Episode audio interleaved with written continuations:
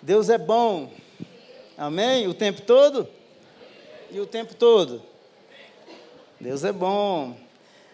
Maravilha, nós temos aqui um tempinho para nossa reflexão. Estive pela manhã lá na Vila São José. Foi um tempo bem precioso. Eu gostaria que você não se esquecesse, colocasse realmente no seu coração é, para orarmos pela família. Como que é o nome dele? Me fugiu. Mariana Rafael e Mariana. Queria que você orasse também. Ontem eu estive num sepultamento, num velório lá, em Vargem Grande Paulista. Pegamos um trânsito terrível para chegar lá. E uma palavra que a Líria me disse, ou nos disse, não é? Quando chegamos, ela abraçou a Silmara a, e a Mara Estela, e ela disse assim: Graças a Deus o meu povo chegou. Ah, aquilo ali para mim, pronto, já ganhei o dia, já ganhei, ganhei o dia. falei assim, maravilhoso. E não se esqueça de orar pelo conflito entre Israel, Hamas e Palestina, tá? É, o exército, o exército israelense está se preparando para um, um novo estágio uh, de guerra numa região onde tem 1,5 milhões de uh, palestinos que eles já saíram de um, um lugar fugindo, buscando refúgio. Então a situação é muito crítica. Nós estamos preparando aí com a, a, a EBM. Já conversei com a Margarete, depois ele vai, ela vai conversar com, com, a, com o pastor Robério, com a Fernanda. Eu acredito, final de abril, início de maio, nós vamos ter aí um seminário, um workshop de algumas horas para falar do ponto de vista bíblico e teológico. Bíblico do ponto de vista bíblico, mas da teologia bíblica e também da teologia do Alcorão, a razão desse conflito. Porque até agora todo mundo quer explicar o conflito a partir de uma cosmovisão ou de uma perspectiva geopolítica, e a questão não é uma questão geopolítica. A, a questão geopolítica é uma faceta do conflito, tá? Então tem toda uma fundamentação bíblica e teológica, fundamentada, obviamente, tanto na Bíblia quanto no Alcorão. Eu tenho pesquisado muito, tenho trabalhado exaustivamente sobre esse assunto, então logo, logo nós vamos ter um conteúdo bem arrojado nesse tema. Inclusive, final de semana que vem, eu vou dar uma, um treinamento para 110 líderes aqui no interior de São Paulo, falando especificamente sobre esse, sobre esse tema. Eu vou pedir que você deixe aí a sua Bíblia aberta no livro de Êxodo, no capítulo, no capítulo 1. O nosso tema é Cheios de Deus cheios do Espírito Santo. Cheios de Deus, cheios do, cheios do Espírito Santo. Quando a gente lê o livro de Êxodo, você não pode ler o livro de Êxodo isolado ah, do livro de Gênesis. Ah, no livro de Gênesis, os, os filhos de Jacó, eles terminam, não é uma jornada, vamos dizer assim, um ciclo no Egito. Eles entram em cerca de 70 pessoas e é muito interessante nós lermos Êxodo como uma continuidade, como uma, um novo ciclo e uma nova etapa da história do povo que Deus está formando. E é em Êxodo 1, Êxodo 2, que nós percebemos que as promessas que Deus havia feito em Gênesis 1, 26, 28, cresçam, é? sejam férteis, férteis multipliquem-se e encham a terra. Então você tem ali, eh, de maneira parcial, o cumprimento das promessas que Deus havia feito. Em Gênesis 12, quando Deus chama Abrão, não é? Sai da tua terra, do meio da tua parentela, e vai para uma terra que eu te mostrarei. Deus diz que de Abraão surgiriam povos e nações. E que aqueles que o abençoassem seriam abençoados, aquele que os amaldiçoasse seriam amaldiçoados. Então, quando a gente vai lendo o final de Gênesis, não é a partir do capítulo 35, é, 37, quando José tem os sonhos e todo o desdobramento da história, José é o primeiro descendente de Abraão a abençoar as nações da terra, quando há sete anos de uh, escassez, houveram sete anos de abundância, e nesses sete anos de abundância eles guardaram comida, alimento. Então, quando houve os anos de escassez, quem estava lá no comando no Egito? Um descendente de Abraão. Então, as nações ao redor, por causa da fome, eles é, viajavam para o Egito para buscar alimento. E quem estava lá? José, um descendente de Abraão, abençoando as nações da terra. Então, é, é, é muito interessante nós lermos a continuidade da história do povo de Deus no Egito agora. Eles crescem, se multiplicam. Ah, o Egito foi tremendamente abençoado pelos descendentes de, ah, de Abraão, não é? Mas de repente há uma mudança política, há uma mudança de gestor e diz quando muda-se o sacerdote, muda-se a lei, muda o político, muda-se a lei. Então assume um faraó que não conhecia José. Então começa um novo momento, e é um momento difícil, que nós vamos explorar nessa noite. É, por exemplo, quando lemos Êxodo capítulo 1, verso 6, diz assim, ora, morreram José, todos os seus irmãos, toda aquela geração. Então subiu ao trono do Egito um novo rei que nada sabia sobre, sobre José. Então ele agora fica assustado com o crescimento do povo. Lembre-se de uma coisa: o povo está crescendo numa terra que não era a terra deles. Eles eram estrangeiros. E eles crescem de maneira assustadora, assustadora. E eles crescem em cumprimento à promessa ou às promessas que Deus havia feito ao povo. Êxodo 1:7. Os israelitas, porém, eram férteis, proliferaram, tornaram-se numerosos e fortaleceram-se muito, tanto que encheram o país. Então veja só, é, o crescimento não era um crescimento alienado, aleatório à vontade de Deus.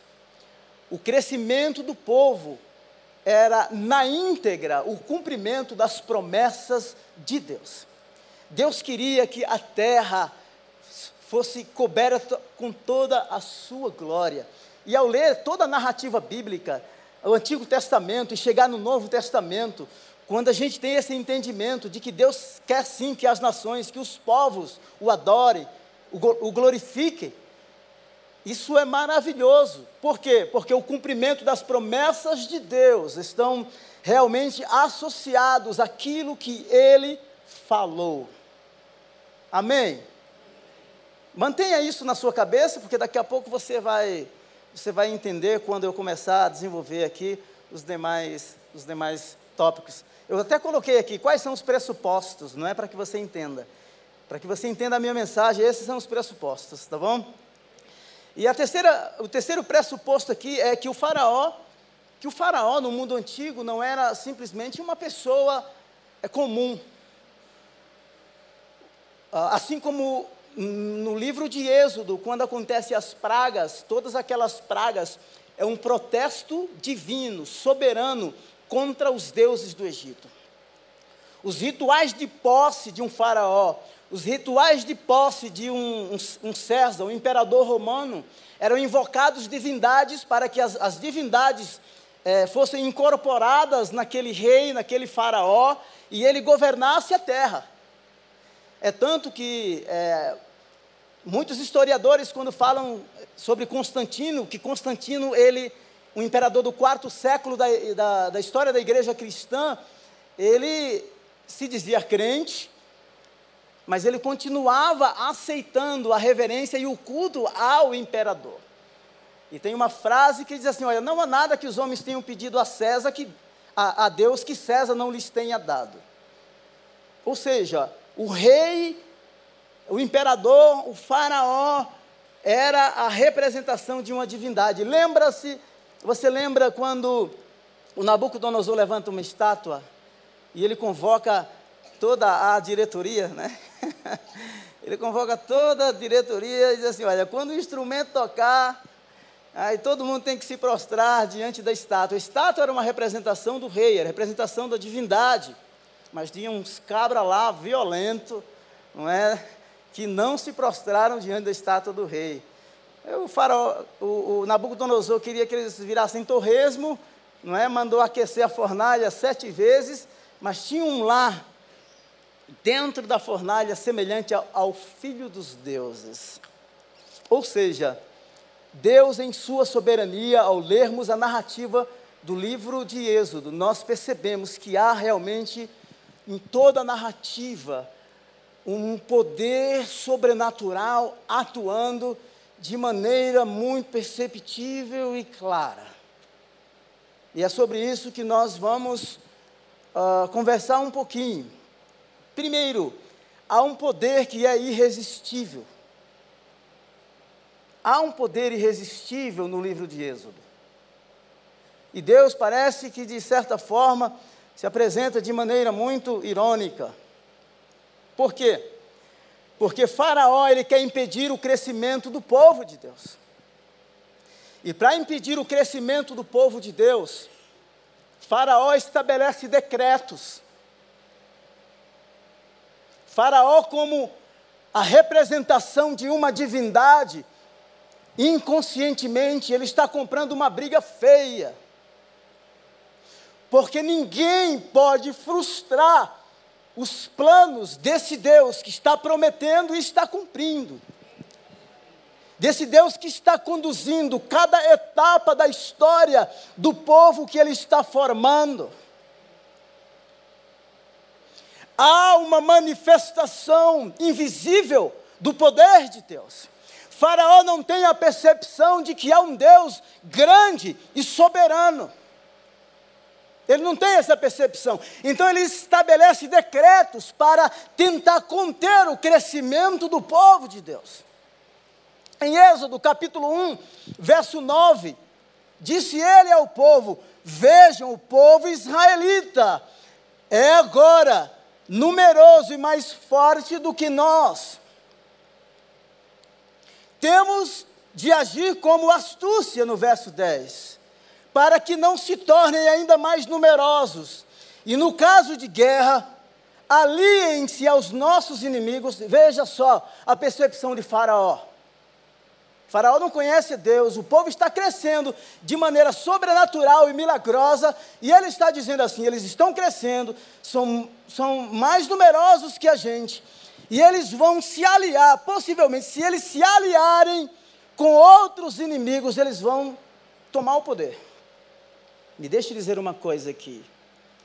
Deus não precisa que o seu povo faça alianças espúrias para que o povo cresça, tenha sucesso e tenha êxito. E a maior prova disso é: Faraó está completamente equivocado sobre quem Deus é. Se eles fizerem aliança com outros povos, Faraó está perdendo o jogo. Faraó está perdendo a batalha. Porque o povo está crescendo. E ele não pode conter o crescimento do povo do povo de Deus. Jamais. Por quê? Porque se Faraó pudesse conter o crescimento do povo de Deus, ele estaria anulando todas as promessas que Deus havia feito. E não existe homem nessa terra que frustre os planos do Deus da Bíblia. Não existe. Ele é soberano, ele reina sobre céus e sobre a terra. Lembra-se da história, se você ler Atos capítulo 3, 4 e 5. Por causa de um paralítico que é curado. É o milagre que mais ocupa páginas no Novo Testamento. Para encurtar a história, no capítulo 4, os discípulos Pedro e João são questionados. São convocados a prestar depoimento às autoridades. Por quê? Porque o milagre se tornou notório. Estava no Instagram, estava no TikTok, estava no Facebook. A notícia se espalhou por toda a cidade. Então a ideia é: vamos chamá-los, é, é, é, inquiri-los sobre tal fato, fato este inegável. Se você ler o verso 32 a 37, ninguém podia negar que a, o fato de aquele homem que tinha cerca de 40 anos de idade, não é? Ser curado, ninguém podia negar. Mas mesmo assim, a palavra das autoridades judaicas e romanas eram: é o seguinte, não preguem mais esta palavra. A ideia era: se eles continuarem pregando, esse povo vai continuar se proliferando. E a ideia era a ideia de contenção, de retenção.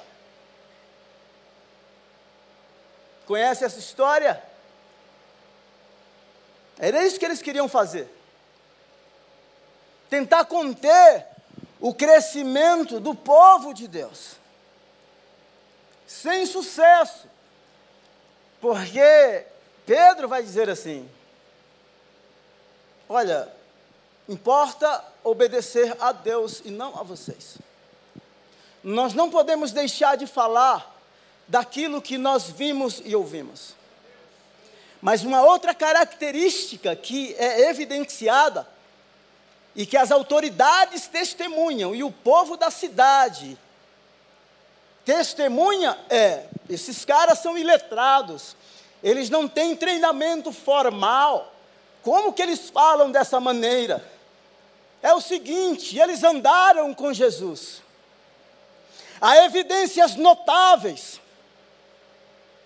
se você ler no capítulo 5, testemunho de Gamaliel, que é convocado como um mestre, um rabino, para dar, assim, a sentença final diz assim: olha, é o seguinte, a nossa história diz que se levantou um Judas e um Teudas, alguns movimentos messiânicos, e todos eles se frustraram. Por quê? Porque o movimento não era de Deus. Então é o seguinte: deixem esses homens. Por quê? Porque se esse movimento for de homens, ele vai acabar-se por si só. Mas se esse movimento é de Deus, é o seguinte: se você tem juízo, você jamais conseguirá conter, deter, combater contra Deus. Fala se não é fantástico. Se tivesse um penteca aí, ia dar um glória, hein, Bel? Eita!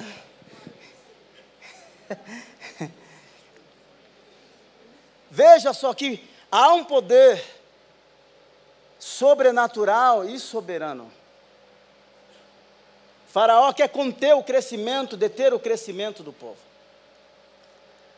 Há uma mão estendida, há um braço desnudado. Numa terra estranha, um povo estrangeiro crescendo no lugar do seu sofrimento, sem alianças espúrias. E Faraó toma todas as medidas para que esse povo não cresça. E o cara começa a apertar o negócio. E quanto mais aperta, mas o povo cresce. Eu tenho lido algumas matérias sobre algumas ideologias políticas, eu falei algumas delas hoje pela manhã, lá, lá na Vila São José. E tem uma frase do Juliano Spaia, que é um antropólogo da USP, vou falar que é da USP, que fique bem claro que é da USP. Ele fala para um partido de esquerda dizendo assim: olha é o seguinte, parem de bater nos evangélicos. Parem. Porque quanto mais bate, mais cresce.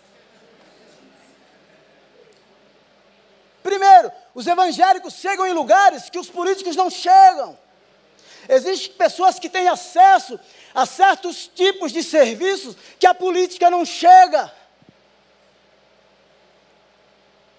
A Veja, de duas semanas atrás, publicou uma matéria à espera de um milagre, dizendo que alguns partidos, eu estou falando isso para você, A minha dissertação de mestrado, de 2000 a 2003, eu falei sobre o movimento fé e política. Então não vou falar bobeira aqui para você. Eu tenho noção dos desdobramentos, não, não é profundo, não é? Mas dá para fazer uma caridade, viu? Eu tenho noção dos desdobramentos do envolvimento tanto dos católicos quanto dos evangélicos de linha histórica, pentecostais ou pentecostais históricos, neopentecostais. Dá para fazer uma, uma, uma, uma, caridade. Então, veja só, a ideia, a, a, a apresentação da matéria era a seguinte: de que alguns partidos querem seduzir a bancada evangélica. Essa é a ideia.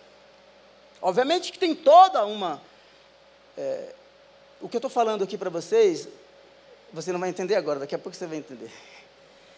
A ideia é seduzir. Seduzir o público evangélico. Porque fala-se de 45 milhões. A Folha de São Paulo, uma semana atrás, duas, uma semana atrás, publicou de que se somar o número de escolas e hospitais, o número de igrejas é muito maior. E glória a Deus por isso. Sabe por quê? Tem um cara, um imperador chamado Carlos Magno, um bárbaro que se converte e se apaixona pelas letras. Cria-se a escola palatina, onde havia uma igreja, havia uma escola. O lema da reforma era, era, era igreja e escola. A reforma coloca a Bíblia na mão do povo. Então é o seguinte: nós não precisamos, em momento algum, sermos seduzidos por qualquer ideologia sociopolítica e religiosa. E deixe-me dizer para você de maneira muito clara: nem de direita e nem de esquerda. O nosso governo não procede de um plano humano e terreno. A nossa pauta e a nossa agenda é outra.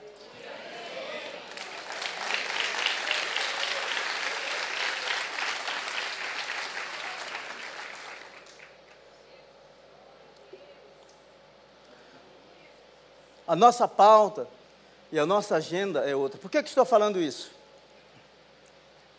Porque nós estamos gastando muito tempo em busca de outras fontes de poder, nós queremos tirar algo onde não existe e não tem nada para nos dar. Respeito, acredito na vocação política, assim como acredito na vocação de um engenheiro, assim como acredito na vocação de uma doméstica. É só olhar o Naamã, segundo a Reis capítulo 5, não é? Uma doméstica que põe os reinos da terra em movimento. Eu não estou falando aqui de status relacionado à profissão. Eu estou falando de quando o homem e a mulher é revestido de uma unção de graça de Deus, e essa graça é extravasada no ambiente onde esta pessoa viva. Onde, a pessoa, onde essa pessoa vive, onde essa, onde essa pessoa trabalha, aonde ela estuda. Graça que extravasa o coração. É disso que eu estou falando. O segundo aspecto é que Faraó queria tornar a vida do povo amarga. Êxodo 1,11 diz assim: Estabeleçam, pois, sobre eles chefes de trabalhos forçados para os oprimir com tarefas pesadas. E assim os israelitas, e assim os israelitas construíram para o faraó as cidades, celeiros de Pitom e Ramessés. Todavia, todavia, quanto mais eram oprimidos, mais numerosos se tornavam. Faraó me desculpe, Faraó teve que tomar Rivotril para dormir.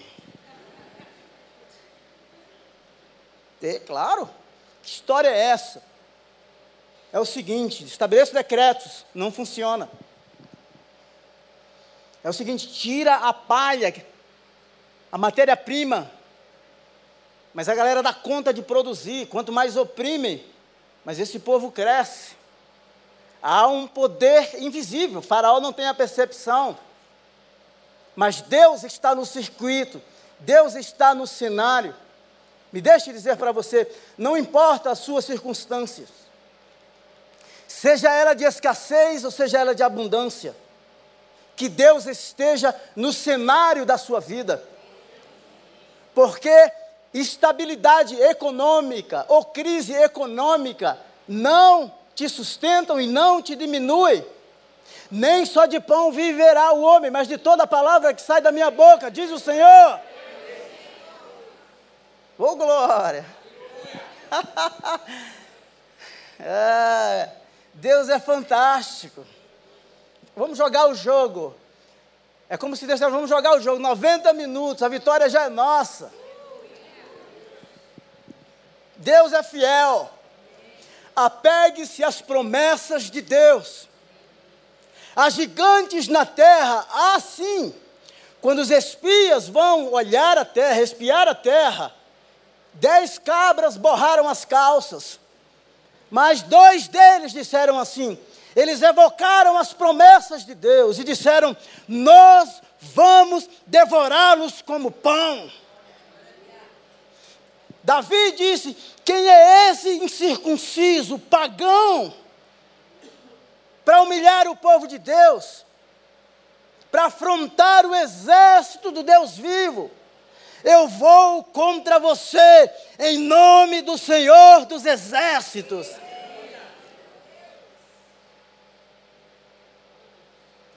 Existem gigantes que são inevitáveis.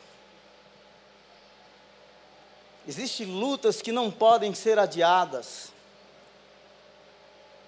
Existem etapas da vida que não podem ser queimadas. Sabe por quê? Porque em que será evidenciado não é simplesmente o seu crescimento e a sua multiplicação, será evidenciada a graça do Deus que está no cenário da nossa vida.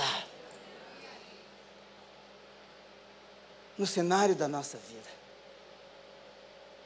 O sangue dos mártires era a semente da igreja. Ah, Roma foi impactada, teve as suas leis mudadas, a luta de gladiadores foi abolida. Essa é a graça que recebemos, que extravasa, que influencia leis, que transforma vidas. Ela é revelada de maneira individual, mas ela também é coletiva. Ela é para o corpo, mas é também para influenciar a consciência do Estado. É sim.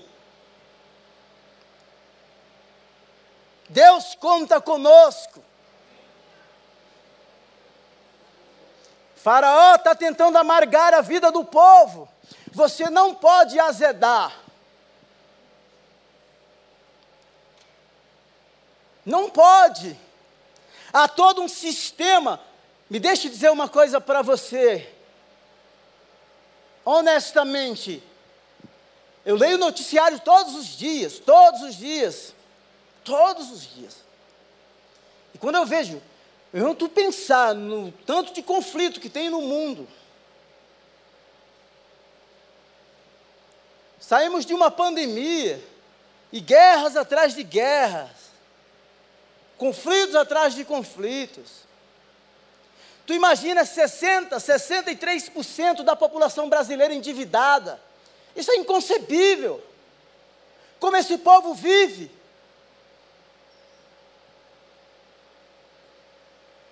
Terrível. Gente adoecendo, sabe? Então veja só, que apesar de todo o conflito, e o contexto ser um contexto de que tem um inimigo, um Deus tirano, o falso Deus opressor, que tenta amargar a, o povo de Deus, o povo continua crescendo. Você não tem a obrigação de beber o veneno que Faraó está dando. Não! Você não pode jogar o jogo de Faraó. Eu lembro de uma eu lembro de uma, de uma advogada, uma nigeriana, Estela. Eu ajudei muitos brasileiros na Inglaterra. É, nas questões de imigração. E era interessante, porque vinha uns casos assim que era bem difícil. Bem difícil. E a Estela, uma nigeriana, uma senhora assim muito inteligente. E ela falava assim, Samuel, muitos advogados, eles dançam a dança da imigração. E ela falava assim: a imigração tem que dançar a minha dança. Você não precisa dançar a dança de Faraó, de Satanás, dos inimigos, que querem te destruir. E a sua destruição significaria a frustração do plano e do projeto de Deus. E os planos e os projetos de Deus sobre a sua vida jamais serão frustrados. Não, jamais serão frustrados. Verso 13: E o sujeitaram à cruel escravidão. Verso 14: Tornaram-lhe a vida amarga, impondo-lhes a árdua tarefa de preparar barro e fazer tijolos e executar todo tipo de trabalho agrícola. Em tudo, os egípcios o sujeitavam à cruel escravidão. Deus não é uma válvula de escape. Deus não é um plano B. Ele é o plano A.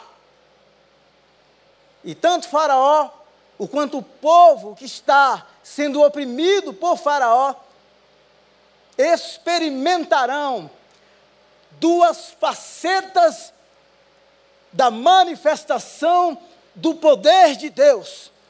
Um experimenta salvação, libertação e provisão, o outro experimenta juízo. Os deuses do Egito são abatidos diante do Deus poderoso.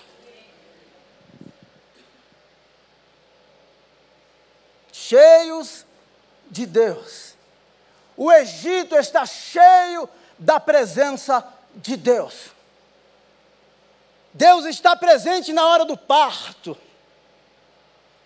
As parteiras são direcionadas a matar os meninos que nascessem. E elas dizem assim: olha, as viúvas, as mulheres hebreias, elas são muito vigorosas. Elas não são umas egípcias. Quando a gente chega lá, o negócio já nasceu. Deus está na hora do parto. Fala aí, fala sério. É ou não é?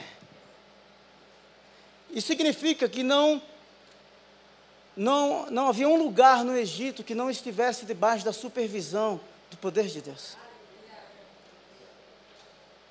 Deus estava lá no rio Nilo.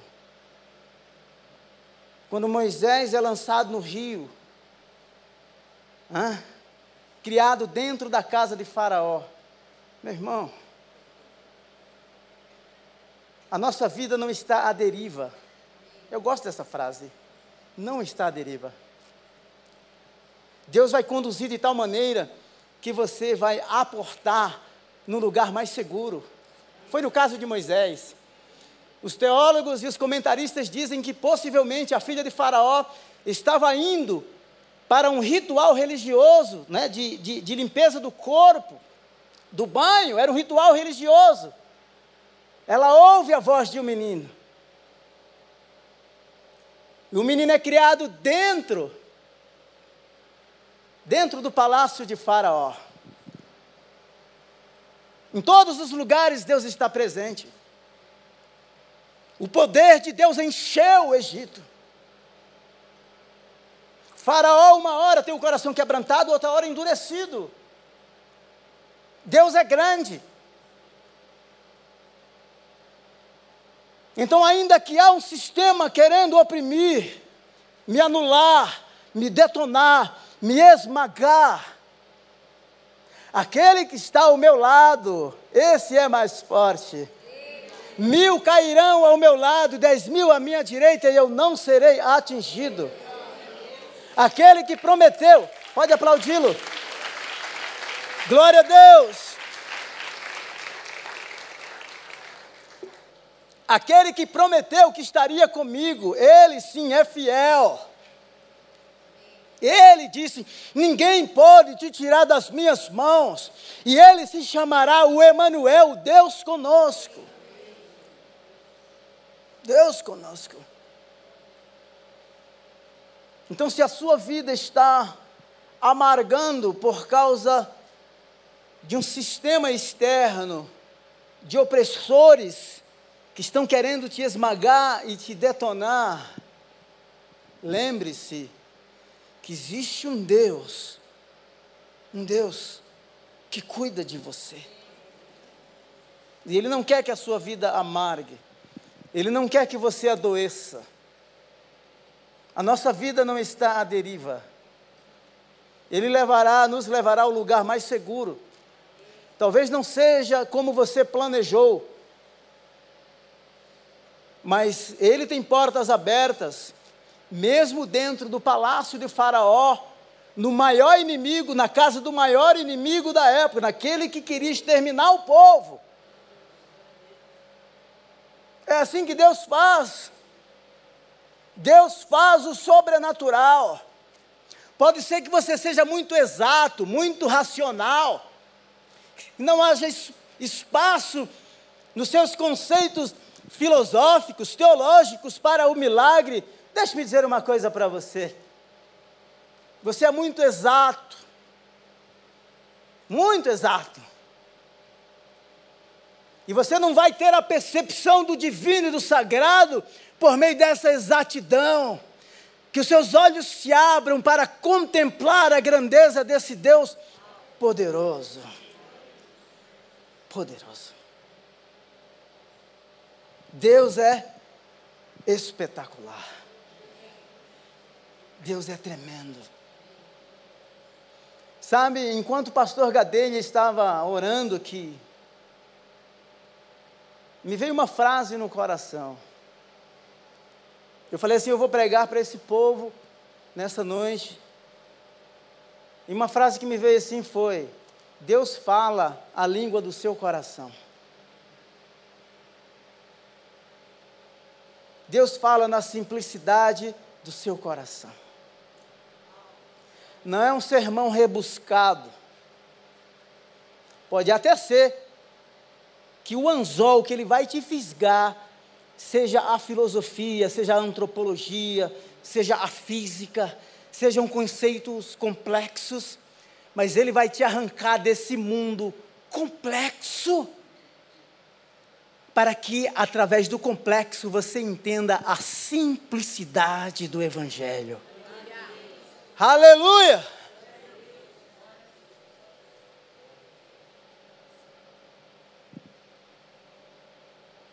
O mundo não conheceu a Jesus,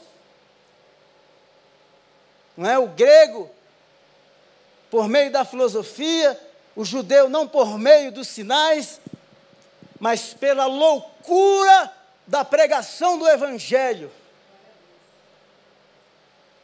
que é escândalo para os judeus. Escândalo para os judeus, por quê? Porque o Messias jamais poderia ser pregado numa cruz. Foi pregado, mas não ficou lá. A morte foi vencida.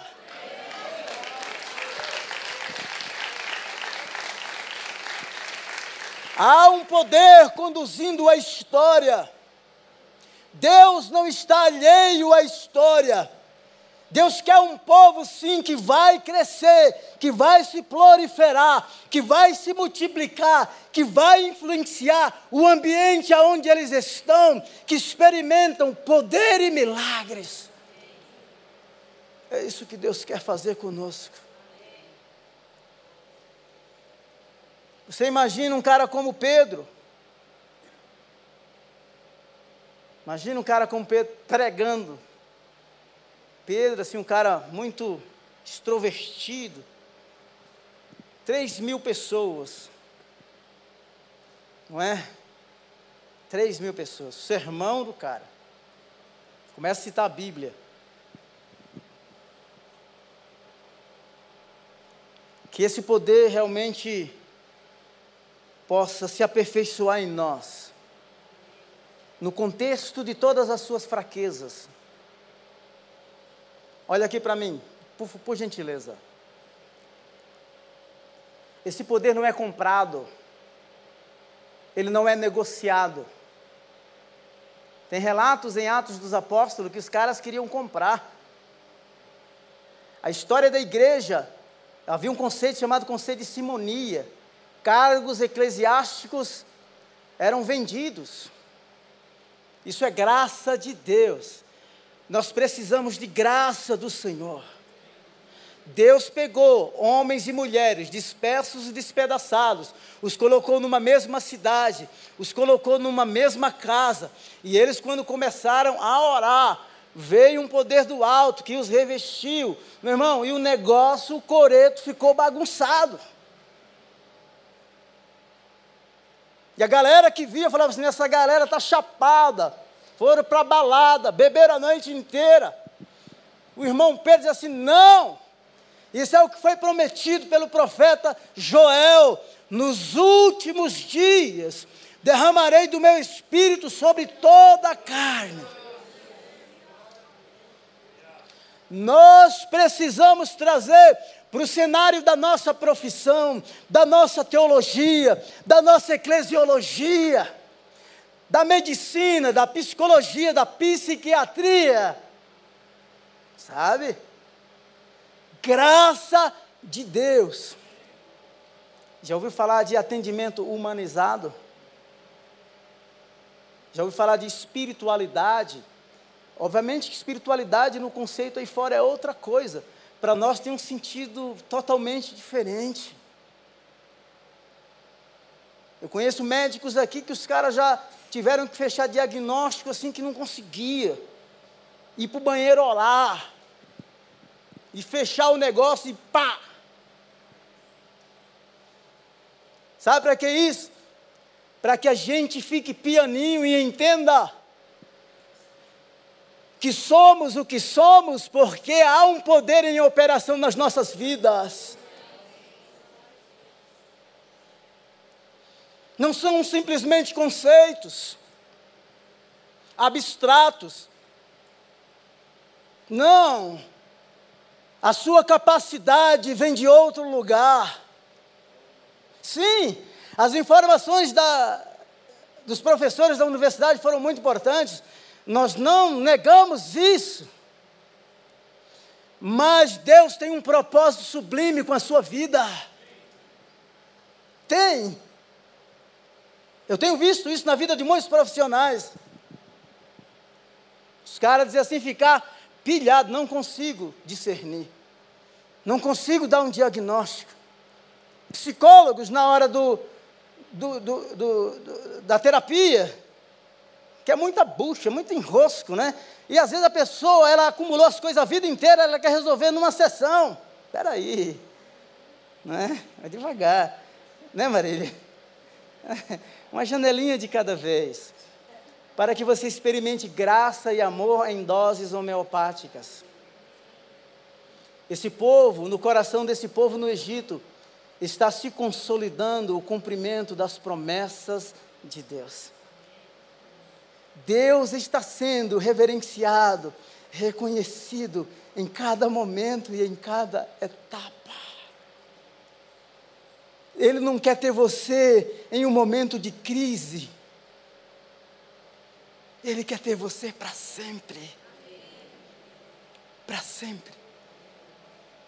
Por isso ele liberta o povo com braço forte e mão estendida lá no Egito desbanca todos os deuses do Egito e diz para o povo de Israel: diz para o povo de Israel: vocês são para mim uma nação santa, um reino de sacerdotes e de sacerdotisas.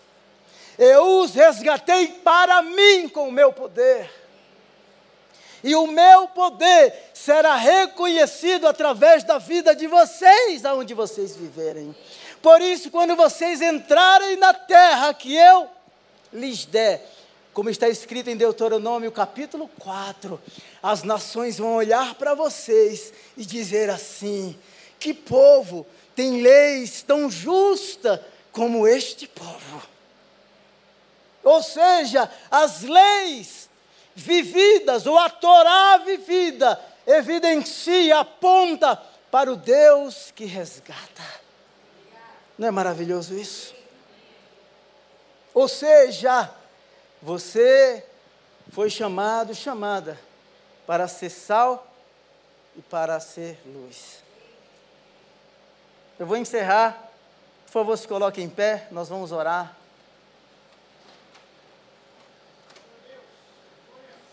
A ordem de Faraó era matar as crianças. Deus tem o poder para fazer renascer coisas novas nesta noite. Deus queria que aquelas crianças nascessem no Egito. E elas nasceram. Se alguma coisa morreu, te matou, te esmagou, essa noite é noite de resgate. Vocações sendo resgatadas. O poder de Deus é um poder contagiante. Não era somente para os israelitas. Deus deu família às parteiras. As parteiras egípcias experimentaram o poder contagiante de Deus. Eu sei que as pessoas querem poder financeiro, não é? Comprar o carrão, morar no melhor condomínio, tudo isso é legal, muito bom. Se você pode, faça isso. Mas olha aqui para mim. Você está querendo impressionar quem? Quem você quer impressionar? Esse poder que tu pensa que tem, tem chegado até onde? Qual o impacto dele em outras vidas? Quando recebemos o poder de Deus, Ele não pensa simplesmente em transformar a nossa vida, mas Ele transforma a nossa para que a nossa se torne modelo. E as pessoas digam: ali tem um homem de Deus, ali tem uma mulher de Deus. Sei que tem falhas, mas é cheio de graça, cheio de amor, cheia de amor.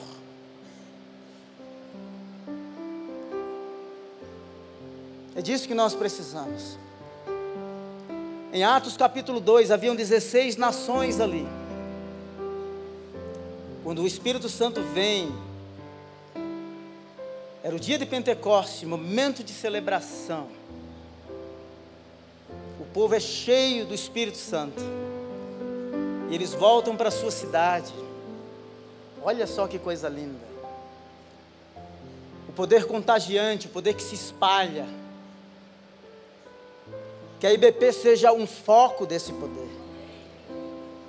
Que a cidade de São Paulo seja uma base, sabe, de mobilização, seja um canal de onde esse poder flui. Ah. Sabe por quê? Porque os dias que estão vindo por aí são dias terríveis. Nós precisamos da graça do Senhor. Pai, muito obrigado por essa noite. Se há vidas amargas aqui, Senhor, que esses corações sejam impactados, transformados.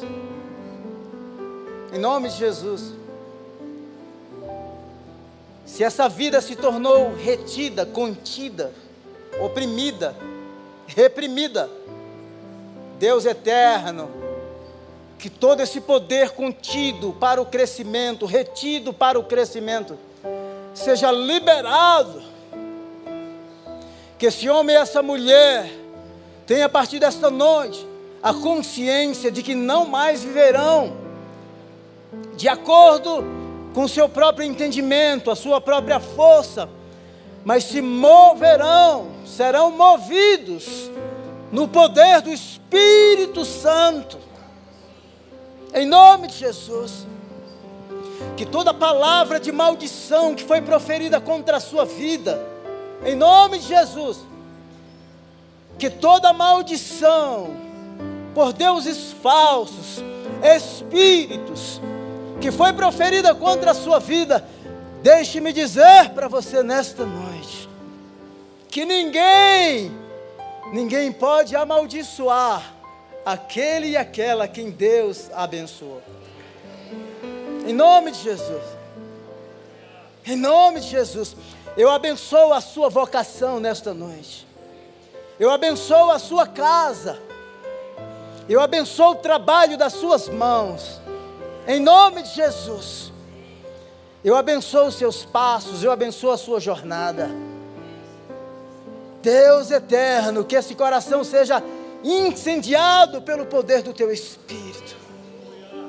Cheios de Deus, cheios do Espírito Santo. Assim, Senhor eterno, como o poder contagiante do Senhor estava de, presente de maneira visível, tangível, palpável no Egito. São Paulo, Senhor, seja impactada pelo poder do Senhor, através da vida desses homens e mulheres que aqui estão. Em nome de Jesus, torna esta timidez em ousadia. Em nome de Jesus, para a glória do teu nome, para a glória do teu nome, nos rendemos a ti e dizemos sim, queremos crescer queremos nos multiplicar, queremos encher a terra como portadores da tua graça, do teu amor, da tua luz, da tua bondade e da tua misericórdia. Que o mundo conheça o teu amor através das nossas vidas, em nome de Jesus. Amém. Aplauda o Senhor, a Ele toda a honra você pode glorificá-lo nessa noite. A Ele toda a glória. A Ele todo o louvor para sempre. Para sempre, para sempre. Para sempre. Aleluia! Bendito seja o Senhor. Bendito seja o Senhor.